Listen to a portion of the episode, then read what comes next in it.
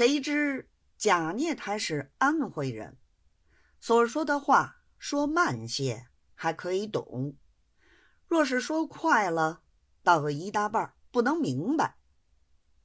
所以女人听了半天，他这一篇话，只听“请老太太”三个字，其余的一概是糊里糊涂。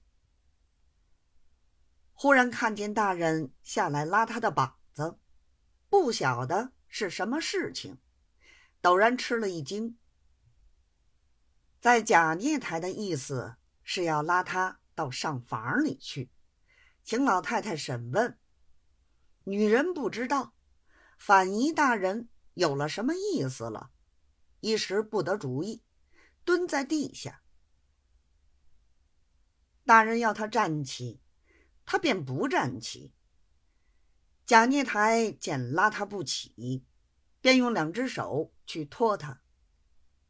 女人一时情急，随口喊了一声：“大人，你这是什么样子？”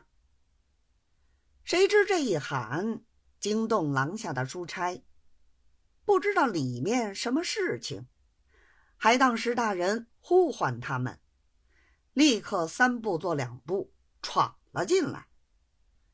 一看大人正在地下，拿两只手拉着女人不放嘞。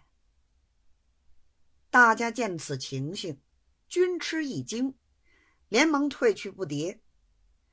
贾孽台一见女人不肯跟到上房，听老太太审问，这一气非同小可，立刻放手，回到炕上坐下，骂道。像你这种贱人，真正少有。我们老太太如此仁德，你还怕见她的面？你这人还可以造就吗？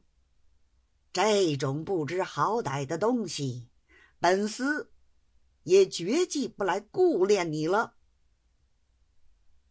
说罢，喊一声：“人来！”书差踉跄奔进，贾孽台吩咐：“把女人交给发审委员老爷们去问，跟他们进今天问出口供。”众人遵命，立刻带了女人出去。贾孽台方才退堂。